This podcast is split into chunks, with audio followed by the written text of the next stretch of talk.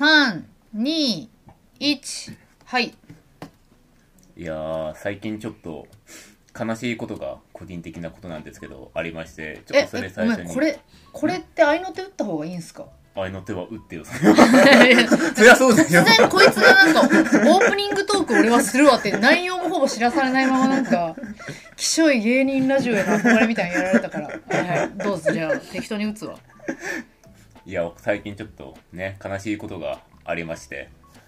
あの大戸屋って定食屋さんあるじゃないですか、うん。チェーン店の、うん。え中澤さんあご存知ですか？もちろん知ってますよ。行くんですか？大戸屋とか？大戸屋行かないですね。か過去では行ったことはあります。いや自分大戸屋の割とヘビーユーザーと言っていいぐらい割と行ってたんですよね、うん。もう20代の初めの頃から確かに。ずーっと行きまくってたんですけど、うん。まあ大戸屋なんで行ってたかっていうのは、まあ、まあ行ったことある人は全然わかると思うんですけど、まあ栄養価がちゃんと取れるっていう定食屋さんだから意外と定食屋のチェーン店って大戸屋か弥生県かみたいな、多分そんな派閥があって自分は完璧大戸屋派だったんですよ、うん。でなんで大戸屋に行ってたかっていうのはポイントカードがうん。あったからなんですよね、うん。あそこなんか1000円ポイント1000円食べれば1ポイントつくみたいな感じで、結構ポイントが貯まりやすくでっけスタンプのやつね。でっけえスタンプのやつ。それもなんか20ポイントぐらいでもうすぐ貯まるみたいな感じ1000で円引きだよね。1000円引きじゃないあれあ確か。れ？一食無料？一食無料だったはず。だからすごいコスパがいいっていうか、うんめちゃくちゃ愛用してたんですよ、そね。のポイントカードが今年の9月かなお亡くなりにね。9月にうん。なくなるっていうので、まあちょっとそれショックで言葉一瞬失ってん。じゃんそれでいやそれで最後のポイントカード使うぞって意気揚々で言って、さあポイント出しましたってカード出しましたってなったら1ポイントだけ足りなくて最後の最後でね。ポイントを使い切れなくてあと1日あったら俺行って絶対ポイント貯めてたのにっていう、そういうショックがあったっていうそういうお話です。だって本当にさあれにいかほどお前救われたのってぐらい。本当お金なかった時とかだいぶあのポイントででまあ恵んでたもん私。そう。私のポイント4ポイントで合わせたら1回食べれるよみたいな感じで いや結構本当お金なかった時とかあのポイントに助けられて。そうだよね知ってるよ。うん、あれ愛用してたよね。愛用してた。財布の中ぐちゃぐちゃだけどあれだけはちゃんと入ってたもんね。常に。いやだからちょっとね自分がちょっと大戸屋に行く理由っていうのがだいぶ半減したなっていうそのレベルのショックだったっていう。はい。え満足した？満足した。都会の仙人と会社員のよもやまラジオ皆さんこんにちは。この番組はエンタメ業界で働く会社員2人と都会の仙人さんが毎話テーマを決めてごちゃごちゃ話していきましょう。というゆるトーク番組です。番組の最後では約15年間整体師として働く都会の仙人さんから簡単なマインドフルネスやストレッチなどをレクチャーしてもらうドライブイン桃源郷のコーナーもお届けします。はい、えー本日のテーマは闘争についてです。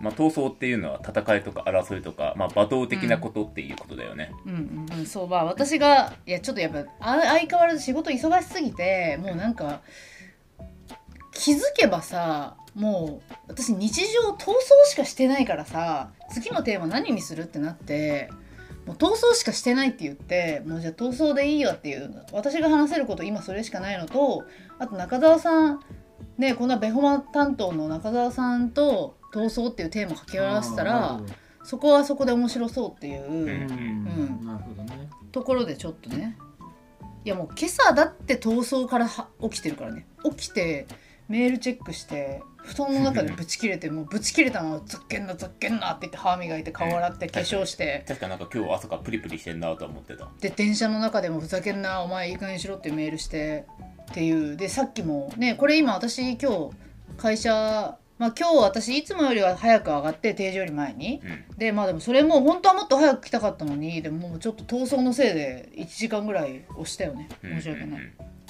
うんね。いやまあもうなんかなどういう逃走をしてるかっていうこま個別のことじゃなくて。まあ社内整理でしょまあだけじゃないよ。でもなんかその結局今日も朝から逃走して今日このテーマだと思って朝からて逃走別に自分が仕掛けてるわけじゃないからね。朝起きたら逃走せざるを得ないメールが来てで逃走してるっていうことでさもうささっき中澤さんにも言ったんだけど、うん。私もう本当に働き詰めで、うんついに先週マジダウンして、うん。3日ぐらい一生寝てたもんね。うん。で。ほんと気力がゼロになっちゃって私。よっぽど気力なんかゼロにならないんですけど、うん。なんかもう立てないみたいになってもうずーっと寝てようやくちょっと復帰したんですけどで復帰したそうエネルギー使うんだろうな。復帰した早々逃走してるじゃん朝から、そう。ででなんかそうそういろいろそれで朝一から逃走起きたこのテーマだからでも逆に今日は私これ話すために帰りの電車とかもなんで逃走するのかみたいなこととかをずっとか結構考えられてさ。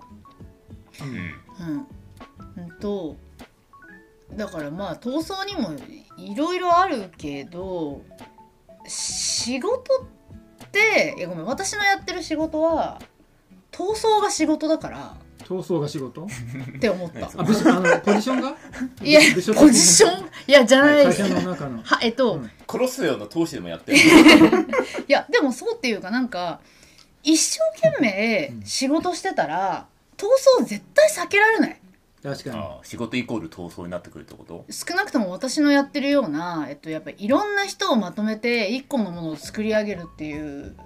プロジェクトリーダーだからプロデューサーだからもうねがんいやそれは絶対ダメだとかそれはおかしいでしょとかがあった時に戦わないとうん。絶対にいいもの作れないっていうかいいものっていうか結局勝っていかないとそう仕事にならないしだから、まあ、うちの会社ってふぬけだらけなんですけど私の目線からすると。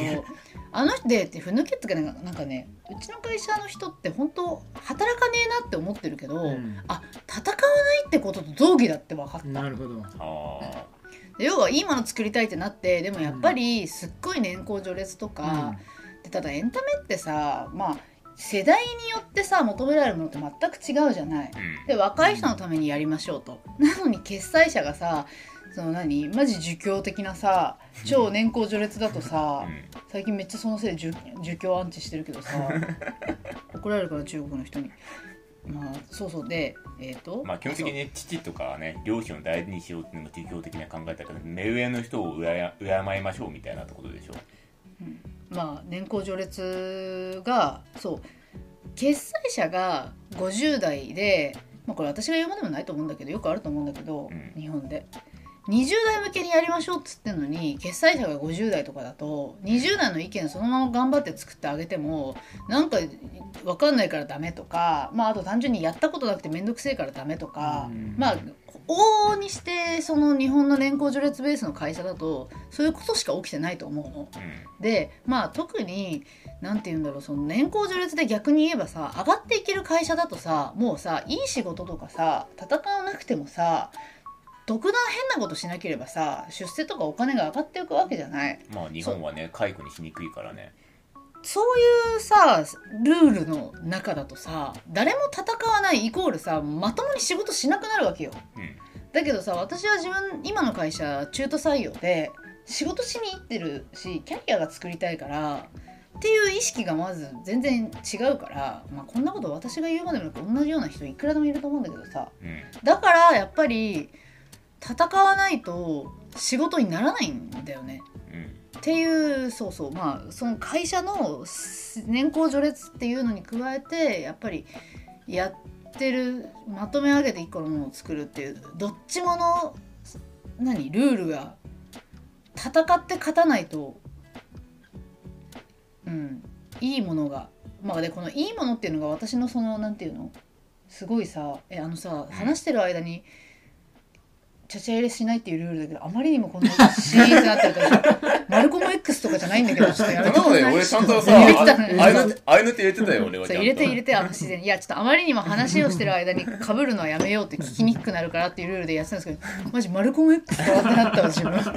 そうととにかく私の今の私イコール戦いなんだよ私こそ闘争なんだよ。すげえ。逆に言うと自分こそちゃんとこう理念理想をイメージしてそれに突き進んでやってるってことでしょ？他の人はやってないぞっていうか。うんまあ私はその突き進んではやってると思う。でそれがまあ傲慢だっていうのもその指摘もあるだろうしそれもおっしゃる通りですとも思うけどそれでも私がプロジェクトリーダーだから、それを突き通すそのクオリティを担保するのも私の仕事だからうん。クオリティを担保するために3日寝込むほどた倒れてたとしても戦い続続けなきゃいけない。素晴らしいとしか言いようがないと思う。イエーイ。褒められたもん本当に褒め。もうさ喧嘩ばっかしてるからさこの純粋な褒めにはマジで弱い。めっちゃ嬉しい。なるほど。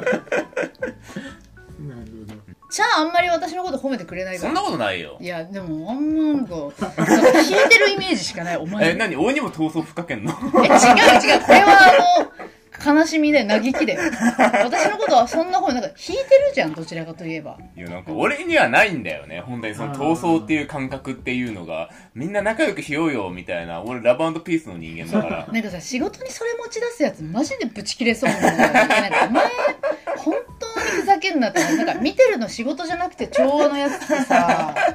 だからまあ調停役みたいなね。俺どっちかとでも仕事でそういうなんか立ち振る舞いの方が多いかな。誰々がまあなんかそういう風に意見が割れてたら、えまあじゃあ間取ってこんな意見がいいんじゃないですかねみたいな感じの会議で行ったりとか。私そういうやつマジで嫌いだから。まあ俺あんまりな仕事において自分そのうそう。考えてないもんな。まあ仕事に本気じゃないからだよね。あなたは、まあね。あなたが主軸としてるところはそこじゃないからね、まあそうだね今の話を聞いてたら茶さんの場合はその間を取ってこのくらいでいいじゃないですかってところをうん。美里さんの場合はそこじゃ満足できなくてうん。もっと上上を目指したいからってことでしょ？そうまあそう成果を考えてるよね美里は、うん。俺マジでその場をなんとかあー 喧嘩なしで収めることしか考えてないもんね、そうなのよ。だってここでこうしてまあ大変だけどこうしたら1000万儲かりますと。うん。ただ頑張らずにまあこのまあそれほどの労力かけなくたら、まあ、600万儲かりますってなったらどう考えたって会社のその利益追求のためっていう組織だったら A 案の方、ね、1000万儲かるをちょっと苦労してでもって、選ぶのが正しいしそう思い込んでやってるし、結局それをやっていくことで私さやっぱ会社で数字の実績を上げててさ明らかにさなんていうのかなできることが増えたんだよね。やっぱ信頼になってるから、まあ一応さ腐っても会社だからさ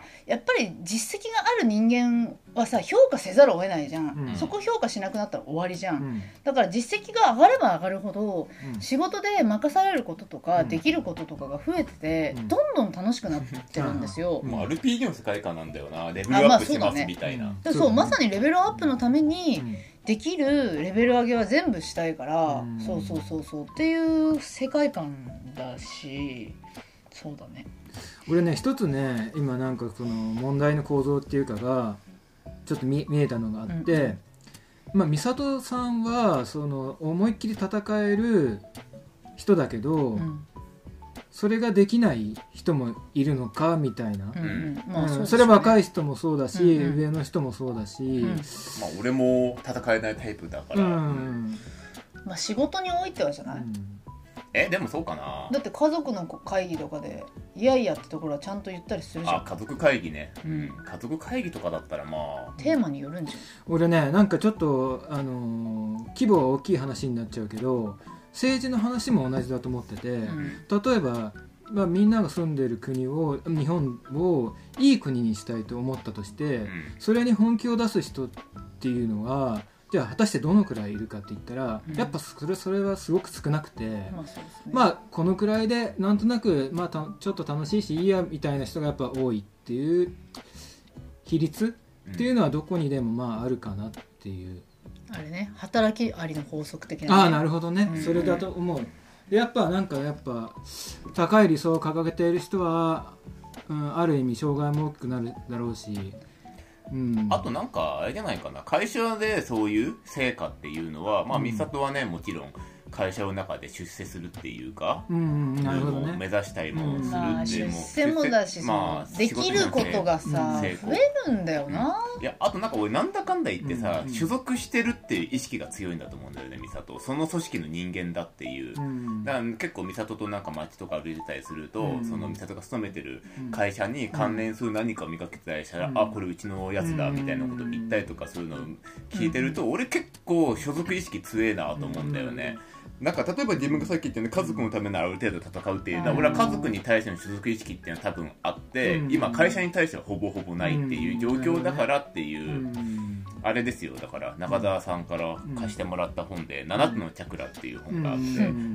あれとか第一チャクラはうん。なんかそういう所属うん。所属なんか永遠なるほどね一番下のなんだ全然伝股わんないんだけど、股の間のうん。永遠って場所があるんだうんうよ、ん要は集団に対するうん。貴族意識みたいなものをつかさる司るエリアっていうか人の中で、うん。がこの辺なんだけど、うん。気の話？気候の話？チャクラってヨガ？なんでしょう、ヨガのエネルギーの配置の話。7個。下の方は地に足をつけるためのエリアこっちは心を開くためのエリアうん。一番上の頭はより大きい宇宇宙だとか神話とかそういうものになんか大きい抽象的なものとかにつながるためのエリア。うん。なるほど。で美里は多分そのねうん。第一チャクラその一番下のエリアが強いとは思うんだよね、てかそこを強くしていかないと結局さ私もさ今さ活躍できてるのってさ明らかに所属している会社の持っている資産とかのおかげなわけよ。うん。それはアホじゃないから分かってるわけよ。うん。そしたらまずさそこをさ全力でさ活用するためにうん。所属してるものに対して意識上げてあこれはこういうふうにできるんじゃないかとか、まあ、要は社内政治だよねそのつながりでいくと、社内政治が絶対にできないとまず大きな仕事ができません、だからやっぱり闘争ってそういう所属してる何かなんだろうなって思うんだよね。結構、まあ、国家の闘争とか大きくなってるけど戦争とかもやっぱりその国家に対する愛国心とかが発揮するとかもあったりして、まあ、美里が愛社精神っていうのがどこまで強いのかっていうのはちょっとよくわからないけど。愛社精神はないんだよな別に。愛社精神があったら戦わないと思うよ。だって私会社のクソシステムのこととかなんか一人で社内ご意見版みたいなのにクソ長文で書いたりとかしてるから、うん。マジモンスターみたいな。あれだよね。あの自分の所属所属している会社を使って社会の中でより何かしたいみたいなことでしょ？そのためには自分の内側でそれなりの成果を出さないとそうですね、いろいろできないしみたいな。そう。あと、うん、まあでも社内政治だけじゃやっぱことがなせない。なんかさ結局さ仕事ってさもうわかんない。私の場合 B2C でいろんな会社の人とも一緒に一個のものを作る仕事だからさなんていうの？社内だけでうちの会社の人ってすっごい社内だけでふちゃふちゃふちゃふちゃずっと一生喋ってふちゃふちゃふちゃふちゃそういう意味じゃふちゃふちゃふちゃふちゃもうふちゃふちゃ社内でずっと喋ってるみたいなふちゃふちゃふちゃふちゃふちゃふちゃふちゃふちゃふちゃふちゃ初めて聞くわその擬音私ふちゃふちゃって思ってふちゃふちゃふちゃふちゃいらないもうどうでもいい社内結婚とか社内恋愛とか話しかしてなくて、だけどさその B2C でさ外のさ人たちと一緒に物作っていくから私はもう社内の人間とは酒とか一切飲まないってほぼ決めてるんだよね。で意味意味ない。だって私がこんだけあの会社で一生懸命働いてて、私以上にあの会社のことをちゃんと考えてる人そういないから、うん。もう話す必要ない。得るものねえしってまあクソ傲慢なのは分かってるけど。でもあれは？自分の理念を共有する場としてはそれ使わないの？あそれも最初は思ってたんですけど、うん。マジでいないってことがあしてもああなるほど。判明しました。んもうあのそれを受けふちゃふちゃマンしかいないからなるほど。でうちの会社ってすごい新卒からで中途の人が少ないから、もん。うキャリア意識がマジでないんですよね。年を取ったらベーシックインカムみたいになんか増えてくっていう考えになっちゃってるから、あーなるほど。単純につまんないんです。仕事の話ができなくて、共産主義みたいなあ感じもうまさにそうですよ本当に。座ってればある程度もらえるからそうそうなんでですよ、うん、なんかねつまんない。まああと単純につまんないんです、新しさがなくて、私あのなんかちょっと話しててやっぱ面白さ1位で生きてきちゃってるから、うん。だから、まあ、茶とかとも結婚したなっていうのもあるし、あそうそう。中澤さんと茶の面白さの差みたいな話もこの前ちょっと話ずれすれちゃうけどしていい、中澤さんの面白さは、うん。私の感覚ですよ、うん。その中澤さんみたいな千人系の中で、うんうん。マジでぶっ飛びの1位すぎて そうかな。もう1位すぎて、えーうん。で要は純度がバリ高なんですよ。どの辺が？えどの部屋？綾波みたいな。ね綾波みたいな部屋に住んでて 純度が高すぎる、本当に。キラッキラ。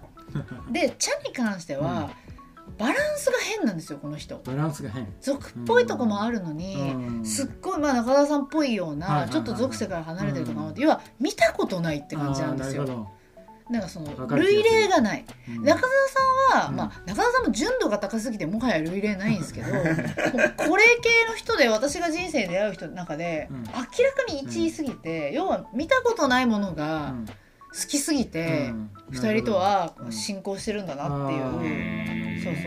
ごめん話それたけど面白い修行主義でくちゃくちゃ。結構仕事もね、面白さっていうのをあそうそう。追求してるもんね。私もあの同じような仕事したくなくてだってもう知ってるし、うん。一個一個頑張ってやるから、一個の仕事やったらん。これの最高の結果もうやったから、うん。もうその後ってセルフオマージュにしかならないからつまんないから、でできるだけ違う仕事しようっていうのがあって、え。ーでもふちゃふちゃマンたちそういうの1ミリもないからうん。単純に話しててクソつまんねえし学べること何もねえっていう、うん。だから社外のがよっぽど面白いんですよね。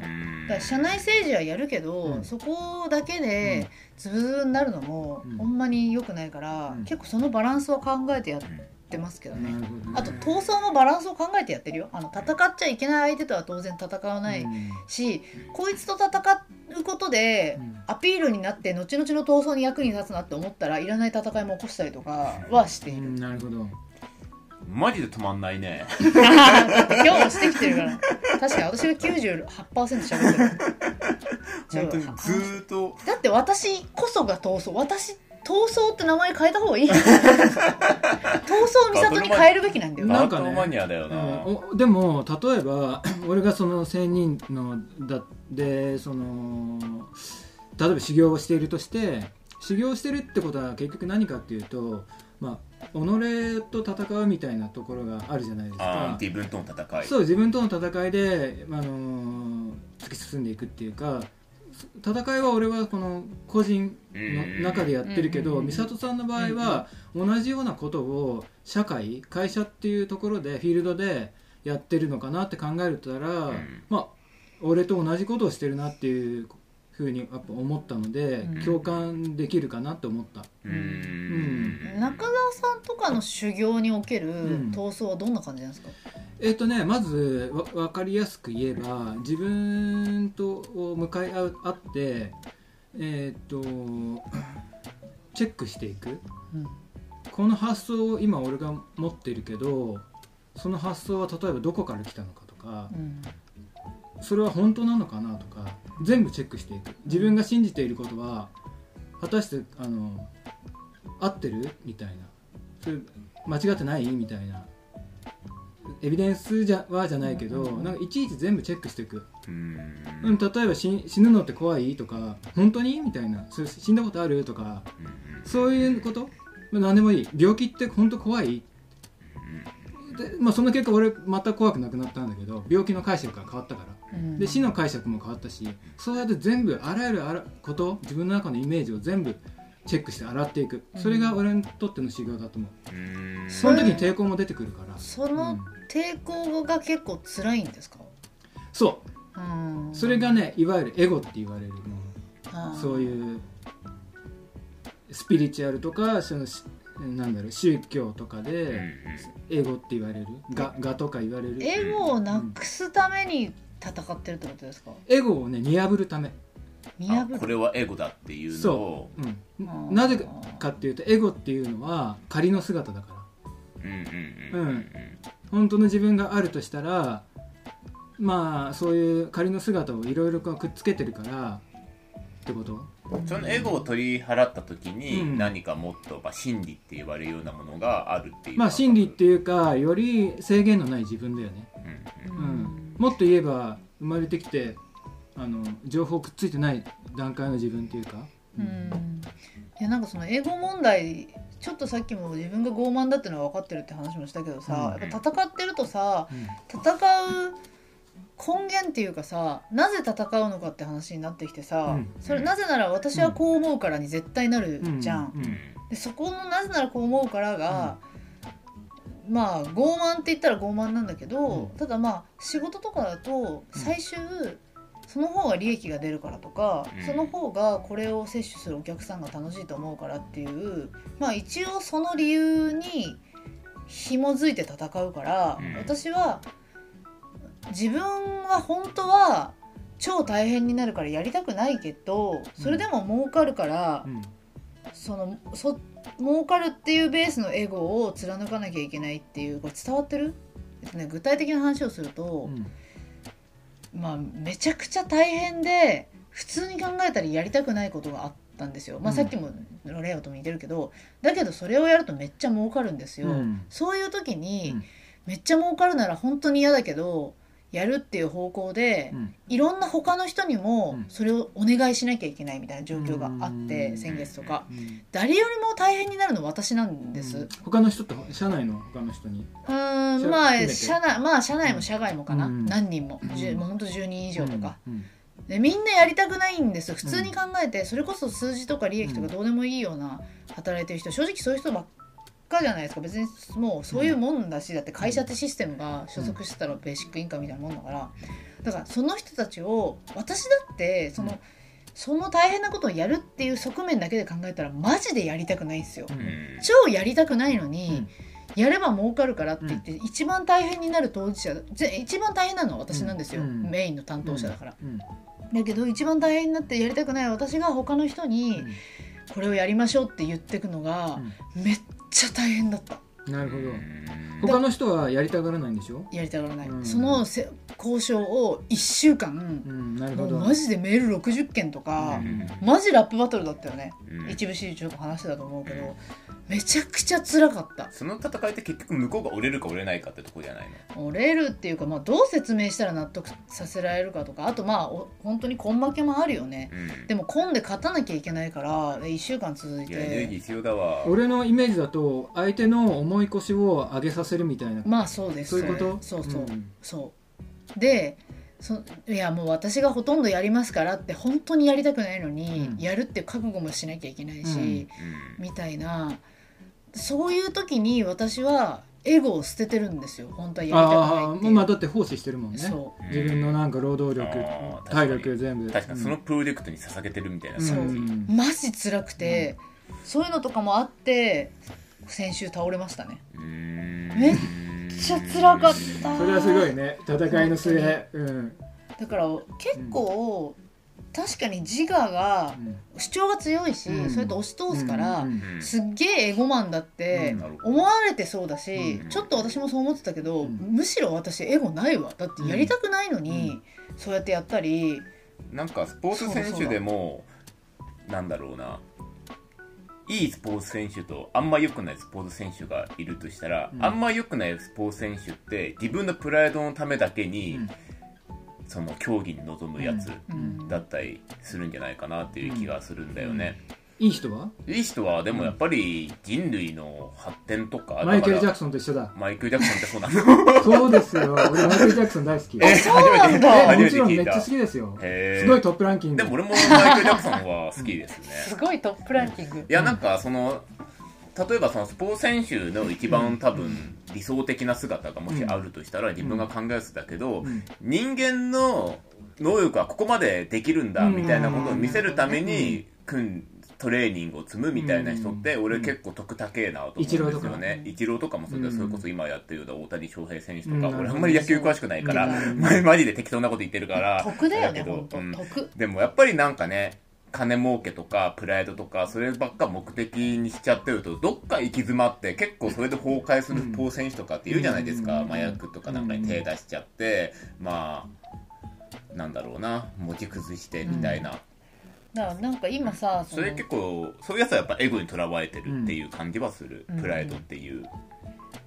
なんか闘争においてもね、なんかあるんじゃないかな。同じ戦ってるように見えて、何人のために戦ってるかによって、ねうん結構階層っていうのが全然あるような気がする。俺はね考え最近考えたのは調和とあんま愛のための戦いっていうのは、えー素晴らしいと思った、うん。うん。うん。うんうん。うん。その心は？えーだからそれは茶さんが言ったことで、うんうん。人類の可能性を広げるための戦いだから、うんうんうん。うんそのフィールドが、ね、自分個人っていうフィールドもいいし社会会社って単位でもいいし何でもいいんだけど、うん。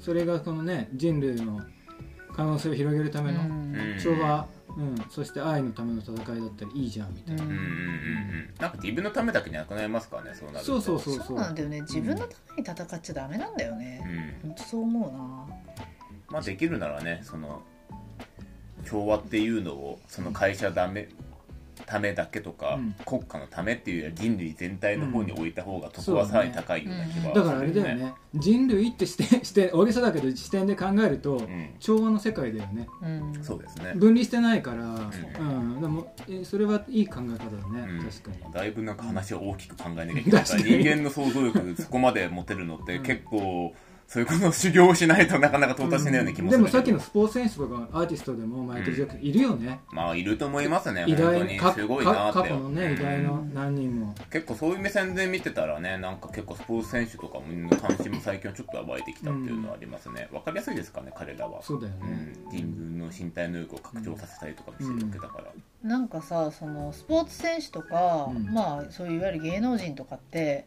飛び級のカリスマじゃないですか。はいはいはい選ばれてうん。ある日ステージが来て、まあスポーツ選手は積み重ねてるしもちろんそういうパフォーマンスする人も積み重ねてるけどうん。とはいえポンっていうタイミングで飛び級して発信力を得て、うん。その発信力が得てもなおうん。自分のためだけじゃなくて、うん。そういうもっと全体のために尽くすっうん。うんていう、ん。そうなんかただ会社とかでそれをやろうとしたら、やっぱりコツコツとうん戦い続けること、そう。だね。戦い続けることが重要なんだよね。あのうん。そうだね。戦うことをやめちゃいけないんだなっていう、うん。うん。だけど、うん。そう。だから戦ってきたんだけどもう6年ぐらいずっと。さすがにこの前のその3日間倒れて、うん。これ私今、えっと、33歳、うん。もうすぐ4歳、うん。これ40過ぎてできないなって思ったかあら、ー私もどこかでポンとカリスマにならなきゃいけないうん。うんと思った。うん。でもななるんじゃないですか、なります本当に、うん。だからそのためうにん。一個でもやっぱり実績を積み重ねなきゃいけないから、うん。明日も戦うよって。終了。そうだね。エンディングテーマ、うん。でもまあ本当そうだよね。戦い続けなきゃいけない。その限り戦ってもしょうがないんだよね。なんか結局戦い続けることが。うん。持久力がいるそうだね、まあ、戦国武将とかでもね1回のね戦いで勝ったらすぐ成り上がるってわけでもないもんそうね多分なんだよね、それこそ曹操とかがさ前から言ってるその三国志の曹操猛徳もさ石壁とかであんなに負けてもさうんうん。ねそれでもさ結局生涯戦い続けたら別にあの負けも通過点みたいなさ、うん。そういうのを励まいされる。ややっぱ戦い続けるのってよっぽどのエネルギー必要だなとは思う。特になんか、うん。いや自分も中田さんとどっちかというと、うん。内面との戦いっていうのをどっちか重視するタイプだとは思うけど、うんあんまり外の戦いとかってやったこともうんあんのないのかな？あんま覚えてないけどかもしれない多分多少はあるのかも。俺ななんかね外の戦いで思う。俺はね実は何回かやったことあるんですけど楽しみだなこの回あのー波長を外の戦う人と合わせなきゃいけないからそれが大変だと思う、うん。内面の戦いだったら。まあそう確かに。ね、だから大抵戦う相手って、上ってことそんまああるか。うん、まああるよ。うんでも地位的に上、うん。でもなんかメンタル的には下っていうことがあるかもしれないじゃないですか、うんその戦う相手が。その後メンタルを合わせなきゃいけないから自分がなんか下の方向になんか持っていかなきゃいけないってところで疲れそううん、例えばその人たちが重い重かったら、ねその重いものをうーって納得させたりうん。動かせるようにしないといけないからそれはすげえ疲れるだろうと思う、うん。そう自分の理屈で話通じる相手だけじゃないからねやり方を人によって変えなきゃいけないっていうところが、うん。頭脳バトルだ。うんそうね。でも戦うの楽しいんでしょ？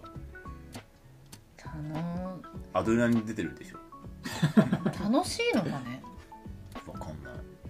でも戦わないとだからさ冒頭に戻るけど仕事にならないんだよな、うん。はいはいはいって言ってたらさあ結局そのさっきさチャが言ったさまあまあまあまあって言ってさ大体中道になっていくとさ 誰もいらないどうでもいいものが生まれるじゃん。そうね。そううん、けいやそれからいいものは生まれないと思うよ俺もそうなんだよね。自分でやってることないだけど。だからうちの会社はダメなんだよな。誰も戦でもわないから。なみんながみんな戦えるわけでもないなとも正直思っちゃうけどな、まあそうまあね。うんだからそういう戦える人がえー戦えばいいんじゃないのかなっていうか、うん。そういうふうに生まれた人？そうね。やっぱそういう人がでも、うん。でもやっぱそういう人がリーダーになるべきだなとは思う、うん。あとさだから頼むから言うこと聞いてくれって思う。その何も考えてないなんとなく前例踏襲で、うん。いいじゃんみたいな。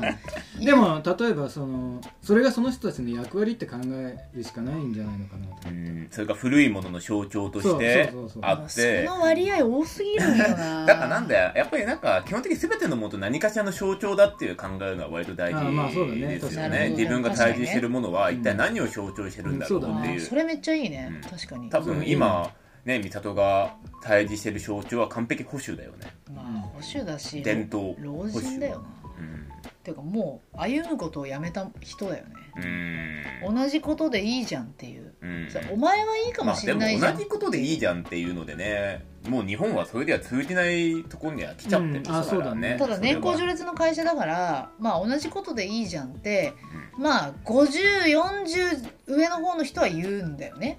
だけどめっちゃバカだなって思うし怒りが湧くのが、その上司に育てられた2 3 0代もそれを言ってる状況で、まあね。頭が悪すぎてめちゃくちゃに切れそうになるし切れてる、うん。いやお前らさ同じそのやり方でゆどんどんどんどん緩やかに停滞してお前10年後同じ給料水準だと思ってんのかとか言うとなんかふちゃふちゃふちゃみたいになって。ふちゃふちゃいやでもやっぱりそういう人ってなんていうかやっぱ未来を見るのもエネルギー必要なんだなって思うんだよね。うん多分そういうエネルギーはそういう人たちっていうのはまあ有してないのかまあそうね。でも今結構エネルギーを吸い取るものが周りに多すぎる問題っていうのもあるんじゃないですか。あその話いいね。うん。戦うのってマジまさにエネルギーいるじゃん。だから私今取り組んでるプロジェクト、うん。めっちゃ大きいプロジェクト、やるにあたって、私生活ほとんど何ももうないもんね。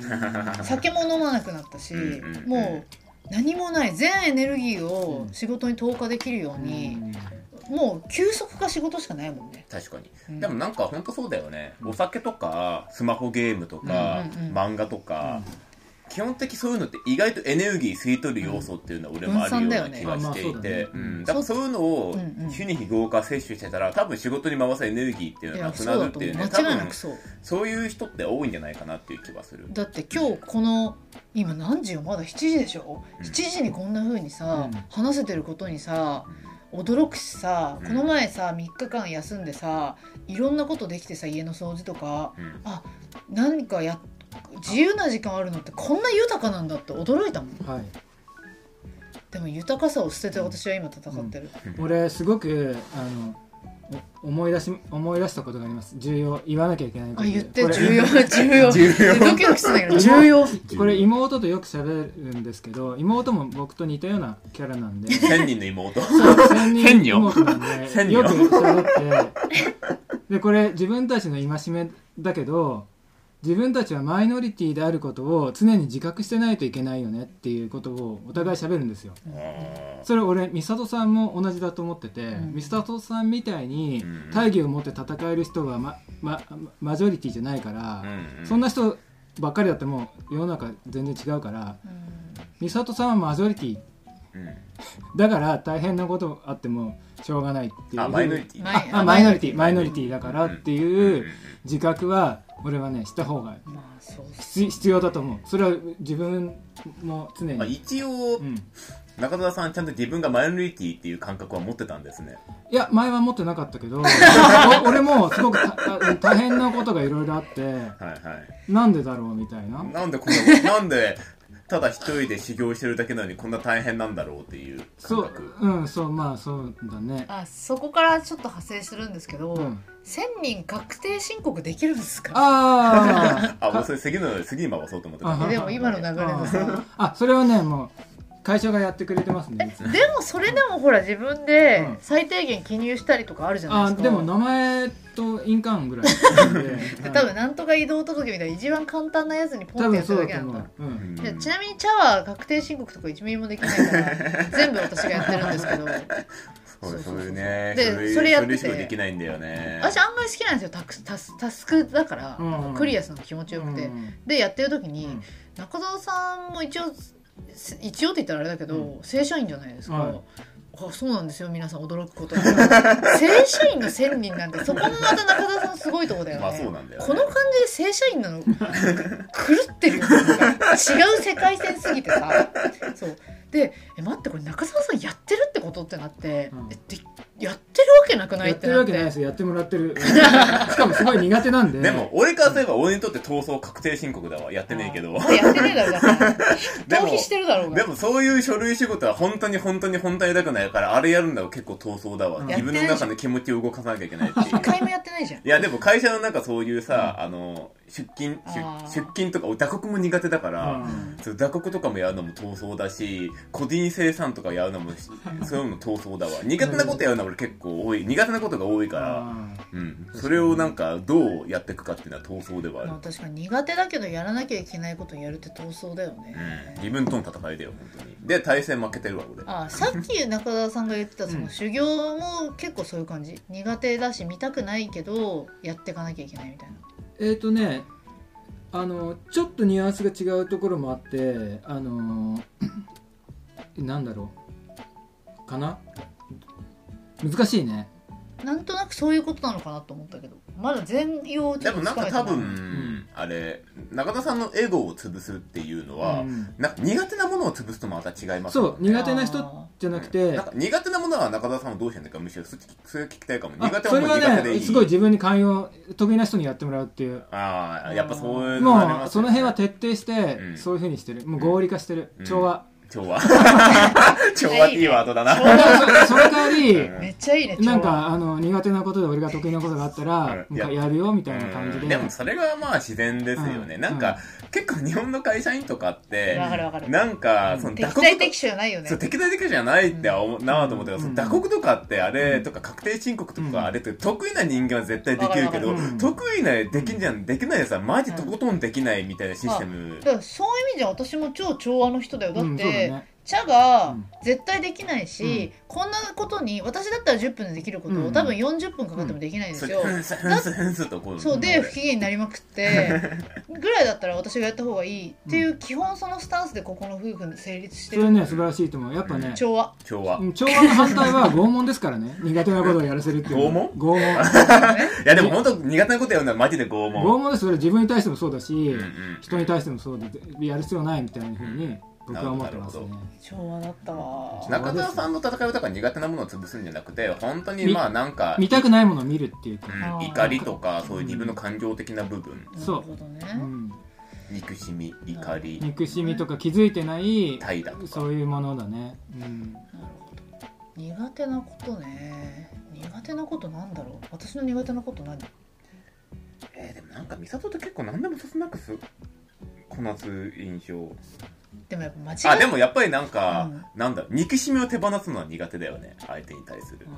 内嫌いな観内観的なこと？ん？内観するみたいな？内観ってういうか単純になんか嫌いな相手を許したりとかっていうのはできないっていうか、表面上は許してるよ、うん。仕事のためとかだったら。うん。ただ生涯許さねえっていうのはそいうっぱいあるよそうそう生涯なんか生涯許さねえやつランキングランキングやリストみたいなのは結構美里はありそう。確かに。てか戦う分敵も当然いてうんうんっていうのはあそれは深い話になっちゃいそうで 今回はには収まりきらなそうです。いやいや顔してるすげえ本当にニコニコニコニコでもその話も結構好きな話だからうね、ん許すってすげえ大切な大切大きいまあ、大きい話になっちゃうけど今起こってる本当にあのイスラエルうん。のとガザ地区のうん。パレスチナの問題ってマジで許しっていうのがない問題だからあれ結構人類史的において人類のめちゃくちゃ苦手なところがすごい詰まってる問題で俺最近結構あの問題はやっぱりちょっと割と自分ごとのように割と感じちゃうとこがあっうん。て結構情報収集はあの問題はしてますでねも正しい私本当許せないわ、うん、俺結構許すの得意なんだよな。自分で許すの得いや意ってなんか。そうだと思う。本当に茶は許せるよね。許せる。俺結構許しちゃう。確かに。恨んでる人恨んでるっていうか恨んではないんだけど許せないだわ本当に。うん許しの神だね。許しの神。確か神に。なんか愚かすぎる断罪したいっていうなんか閻魔大王みたいな気持ちになっちゃう。本当に愚かな人間すぎて。でも多分それが美里の闘争と絶対結びついてる。しあだから俺が許しがあるから多分闘争に結びつかないみたいなのがちょっとあるような気がするんだよね。だってやっぱり相手にめちゃくちゃ強く発言するって、うん。めっちゃ相手のこと傷つけるのも分かってるじゃないですか。確か俺言えないんだよね俺。だからうんほんと言えないんだよねそれ。うん。だから俺下の人間育てるとかできないと思でも、うん私も下の人間が許せないやつだったらなんかあん育てらんない。まり悩んでもないけどやっぱりでも自分の中の課題っていうほど課題とも考えてないけどなんだろうな。だから相手が間違ってるのことをしたとしてそれを指摘したりとかっていうのがやっぱり結構苦手なんだよね。なるほど。そこから闘争に発展しちゃったらちょっと嫌だなうん。みたいな。うんまあ案外だからこれ 言うのが得意って言いように言ってるけどただ器用なだけかもしれない。お俺はね そういう時やっぱそのち調和と愛っていうか相手が傷どうしたら相手が傷つかないでほん本当のこと言えるかなみたいな、うん。そこで考えるかな。うーん。うん。こういう表現だったら傷つけないと構成できないとかもあるじゃないですか。まあね。それもある。本当にああれの話していいよね。お茶捨て妖怪話。何それえしたじゃん。なんか会社のカフェあ あれね。はいはいはいはい。会社うにん。フリードリンクみたいな、うん。そのエリアで無料でお茶もらって飲めるみたいなスペースがあって、うん。ちょっと前までそこでお茶をもらって、うん。自分のオフィスに持ち帰るとかできてたんですよ、うん。なのになんかある日そのカフェがある周辺10メートル以内でしかそのお茶を飲めないとか意味不明ルールになってでうん。意味わかんないじゃないですか、うん。でもともとそのカフェがあるのと私のオフィスってめっちゃ離れてるんですよ、だからまあもうほぼ利用できないじゃんって思って、うん。はあってそもそも思ってたんですね、うん。その変わったルールに。うん。で先日そのカフェのエリアでうん。ちょっとその次の打ち合わせの準備とかお茶をもらって飲みながらしてて、で集中しちゃっててふってみたらうん。あともう2分で打ち合わせ始まるってなって、あうん。やべってなって、うん。でもらったお茶がうん。4割ぐらい残ってたんですよ。でうわもったいねってなって、うん。で、うん。その新しいルールになった3日後とかだったんです、うん。わこれルールなんかめんどくせえけど、うん。まあまあまあ4割残ってるし一緒と思ってうん。持ち出そうとしたんですよ、うん。そしたらそのルールを決めた部署の うんトップのおじさんが万引き G メンされて私。うん。一歩そのダメなエリアを越した瞬間にうん「君それダメなんで持ち出しちゃって マジ万引き G メン」現行犯逮捕されて 私人逮捕だよ今言う。詩人逮捕とつられた YouTuber そうそうそうそう。詩人逮捕おじさん。いや本当に。でそう。でその時はその人がそのルールを決めた部署のトップとか知らないで誰か誰か分かってなかったんですよ。で「あすいませんちょっと分かってるんですけどごめんなさいうちはこれ残っててもったいないじゃないですか」とかで「いやダメだルールだからルールだから。人が一人が守ると全部がダメになるから」とかすっげえ言ってて。えでさすがにえって思ってでえこれだって残残ってるんですね。ごめんなさい。ちょっともう飲めなくて。って言ったら、それはルール知ってんのに飲めないってそんなのにもらった君が悪いとか言ってて。飲みきれなかったのが悪いと。そうそうそう。でなんかラーメン屋さんみたいだよね。頑固なラーメン屋さん。残したら ND みたいな。なんかおそらくそのおじさんはまあだからそのルールを決めた部署のトップの人でまあさっき言ったような会社だから年下からえって言われるようなこと言い返されるっていう想定が多分まずなかった。ああなるほどねとうん。あとその言い返されたことで自分も言うじゃないですか。それってダメだみたいなでそれの自分の言ってることに多分乗ってきちゃってどんどんヒートアップしてなんか吸ってろ吸ってろみたいになっちゃって もう持ってるお茶捨てろってすげえ言い出してであとええー、みたいな。いやいやさすがにもったいないっすよとか言ってる間にあと1分になっちゃってあやべ分かったもう捨てますって言って、うん。捨てようとして捨てるところに行ったらついてきててで嘘だろこいつって。確認するために。そう。でもう万引き地面と一緒にこう来てでバーって捨ててる時にさすがにおかしいだろうと思ったからうわもったいなこんだけ SDGs とか言ってんのにこれなんで捨てられなきゃいけねえんだこいつみたいなことをもう言っちゃってそしたらもうそのおじさんあまりにぶち切れてお前もうお前んとこの部署長に言えとか言われて、あもういいでいや言っていただいても全然いいですけどこれは明らかに捨ててる方がおかしいですよって言い返してでまずうちの会社でこんな言い返すみたいなクソ早いこの何球の投げ合いって存在しないんで、はいはいはい悪い調和しかない会社だから、めっちゃギャラリーとかできてて、えな何が起きてるの？みたいな。でジョボジョボジョボとか捨ててるし。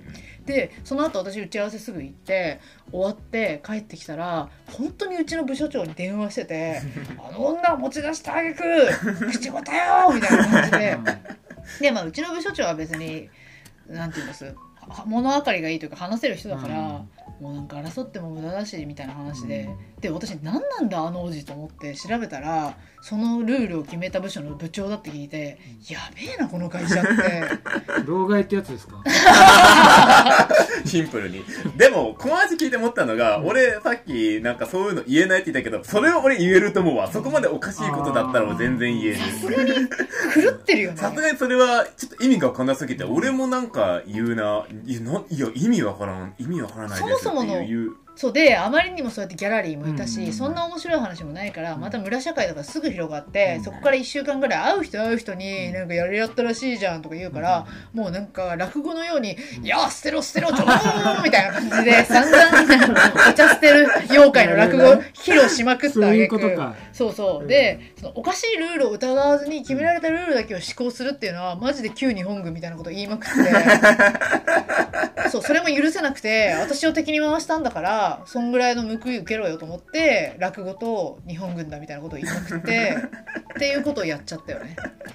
まあ確かに落語の演目でありそうでは。でしょだからもう、うんお茶捨てよお茶 G メン妖怪って呼んでるもんね、最後そのおじさん地獄に行きそう。落語だったら。まあ、お茶の海とかで窒息とか して あああの時捨てなければこんな水位じゃなかった自分が捨てさせたお茶の量の海で死んだりとかする 水位が上がっちゃった。そうなれって願ってるもんねまあもうもうちょっとあまりにもくだらないなんかなんだろう私もそれで普段だったらね、うん普段だったら私こういうおかしいことがあったら絶対に労働組合とかあとはその部署とかに クソ長文とかでいやおかしいみたいななぜならこう美って里さ、そういう当初すごいするんだよね。めっちゃするおかしいことがあったら、結構なんかそういう窓口とかに、こういうおかしいことがあったみたいな投書をすごい、やんなきゃ変わんないからさ、20代からずっとそれやってた。やってたそれはすごいねだから闘争なんだよね。本当にね、美里はなんかもう、確かにさっき言ったように、美里そのものが闘争みたいなことがあるっていうか。だけどあまりにもくだらなくてやらなかった。その代わりに口頭伝承で落語にして「ジョボボジョボボ」みたいな「ほら捨てろ」みたいなのをやりまくった。いやああとちなみにあと10分ぐらい。ーあ毎回あー1時間ぐらいにしようといううんルール、ちょっと私話しすぎてるわ。得意テーマすぎて。いや、まあまあ、俺たちも大体結構話してるような気もするけど。ね。うん。あ一つね俺今の話聞いててあのーもう一個戦うバリエーションあるなと思って、うんうん。あのー戦わないための戦い？例えば老子とか中国の老子とか、はいはい。あとその宗子とかそのあとあれ、えーとインドのあの人。ガンジーとか。あ、ガンジー、うん。ああいうスタイルもあるなっていうか、うん。うん、ああ、確かにあれも戦いですよね。うんあれもすごいななんかねすごい理念と熱い心だけど、うん。ああいうスタイルもあるなっていう。老子もそうだし、うんうん、わかる。老子の話は俺が話したこととちょっと似てるような気もするけど、うんあの自分と向かい合うというはい感じで、はい。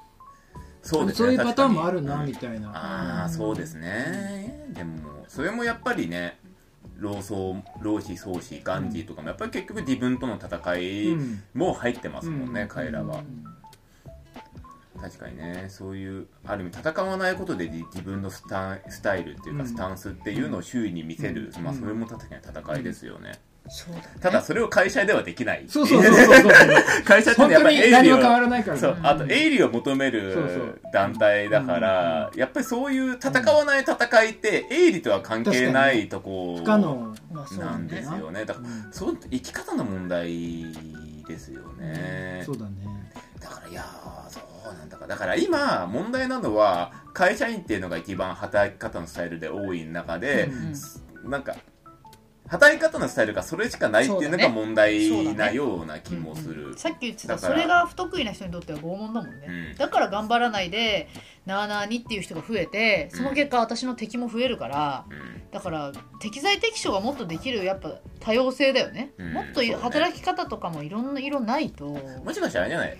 生産物を出すことがでしか金銭を得られないっていうこのシステム自体がまあおかしいのかもしれないよね。そうだね、うん。それは本当そう思うね、ねん。あのこの時代で終わってほしいよね。そうですね。次の時代はそうじゃない感じ、うん、が開けてほしいまあわかんない。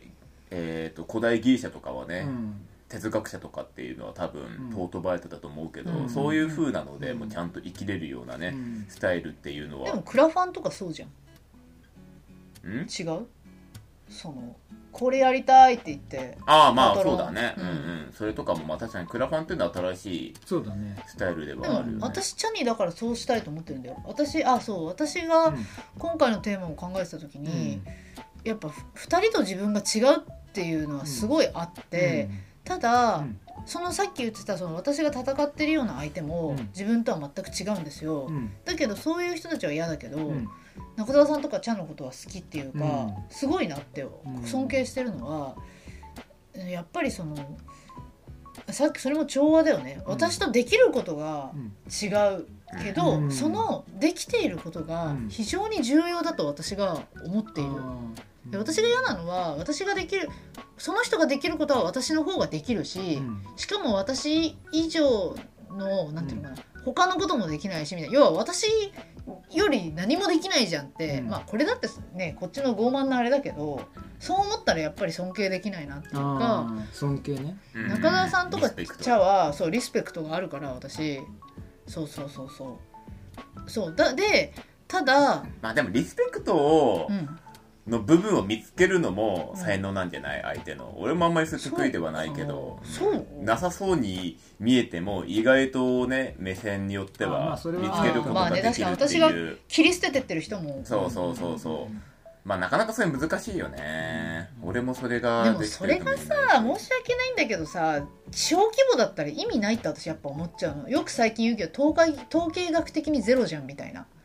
うん。より多く影響できそうなのが私やっぱ尊敬しちゃうし自分もそうでありたいと思ってる。あただ隣の家とその隣の家だけを幸せにできてるのって統計学的に見たらゼロじゃん。もっと広くさ良くしていきたいからさー社会にやっぱりなんか社会に影響力持ちたいんだね美里は。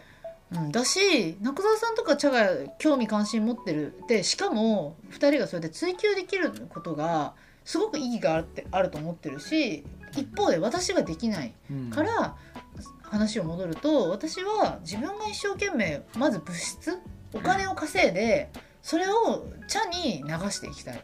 でこの人は明らかに社会社員のシステムに合ってない拷問を今受けてるか 拷らそう。だからうん。もっとこの人の時間を社会のためにこの人がもっと輝けることに使ってほしいっていうのをずっと言ってるよね。パトロンです私は。ちゃんと中澤さんに対してもそうだし。自分ができないそうことをとだから私この人のこと夫に登用したってよく言ってますから。登用って言うんですよ。登るにようなの登用ですよだから武将を登用するとなんか。登用してるから 夫として。俺たちは結婚じゃなくて美里が俺のこと登用してるらしい。登用してる。でもあなたも私のこと登用してるじゃんなんかまあまあ財政管理部門みたいなのわかんないけど、まあ戦闘部門として。っていうかその確定申告とかもできない人と結婚してたらもう終わってるじゃん。うん調和だよ調和。うん。かに。いいいい関係だ結と思う婚ってやっぱ調和だといいんだな、うん。うんてかそうだねまあ全部だよね。うん調和だね。調和ってことがいはそれぞれが生かされるってことだもんうん。ねうん調和いいね。今日以降使おう私。あそれ調和っすね あ調和できてるな、でもうんまあ調和できてるかどうかっていう視点っていう呪のは、文だね呪文覚えたっていうあ覚えた。覚えた。調和ゲット昭和の呪文会社でも使えるっていう使うそれ調和っすねってうん、いいね昭和でいきましょう確かにちょ闘争の果てに調和を目指そそうだね都会の仙人と会社員のよもやまラジオご聴取ありがとうございますお便りなどあれば番組メールアドレスまでお願いします。s1.k2. よもやま .radio.gmail.com です。番組の最新情報はノートと X 旧 Twitter でお知らせしております。では続いて。都会の仙人プレゼンツ。ドうライブイン桃源郷それでは中澤さん今日のワンポイントは？今日の収録時では11月中旬でだんだん寒くなってきたので、まあ、これからもどんどん寒くなっていくのでこう全身を温めるような全身の気をこう巡らすようなツボを刺激する方法をみんなでやってみたいと思います。えー、とみんなもじゃあやってくださいね、はい。で足のお皿膝のお皿ちょっとそれの斜め上内側に親指でちょっとグリグリっと探ってみると筋みたいのがあるところ見つかりました？グリグリってやると。しちょっとへこんでて。そうそうそう。ちょっとコリコリしてる。そうコリコリする。それが結界っていう血の海って書く、まあ、お腹に向かう血流の流れを良くするツボそれをじゃあちょっと親指であのーま、揉んで揉むような感じででこの時ポイントは肩の力を抜くこと、だらーんとしてコリコリを。できれば指もなんか柔らかく使って刺激をこうコリコリをしっかり捉えて。あんま力強めにコリコリっていうよりはリラックスしたそう感じのリラックスして、うん、そうそう。まあさじ加減はまあ自分であのコリコリより刺激入れた方が気持ちいいっていうんだったら全然それでもいいし。ただ肩の力を抜いてやった方が気が全身に回りやすくなるので、うん。今親指でこうグリグリって揉むような感じにしてもらってるけど今度手のひらでこう擦る感じ、うん、両手一度にやってもいいし。足は伸ばさなくても。うんあのねやりやすい状態で好きな感じでいい。なんかみんなでこれやってるとラッコと ラッコとかの上みたいな。人間っぽくない？要はあれですよね。動物みたいな感じ。そうそう。動物いつも自分のなんか舐めたりしてうん。こうケケアしてるからそんな感じで。あーでも本当自分のケアそうそうそうそうそう。ツボっていうね。自分で。なんか確か温まってきたかそうそうでしょ？感覚すごいある。でじゃあ下半身。そうそう。でちょっと手じゃあ、あのーほどいて背筋ちょっと伸ばして自分の下半身のこうポカポカポカ具合観察してそれを味わうように観察。はいどんな感じでしたか？うん確かにポカポカ。うん。うん。なんかそのやったところを中心にそうだね。じんわりっていう。じんわりじんわり。うん。案外ふくらはぎとかにまで。うん。じわーって感じそうがする。そうそう。あのねツボを刺激するときはツボを刺激するだけで終わらすともったいないのでツボを刺激してその後ちょっと背筋伸ばして自分のこの刺激したところの周りを観察する時間を取ってくれると取ってもらうとよりそのなんか効果が波及しやすいので、うん。これはちょっと便利ですので覚えておいてください。寒くなった時に結界のツボを刺激する。皆さんもやってみてください。職場でも使えそう。うん、そう。いつでもできるんで。慌てない、慌てない。一休み、一休み。それでは皆さん、今日もおはようございます。おやすみなさい。いってらっしゃい。おかえりなさい。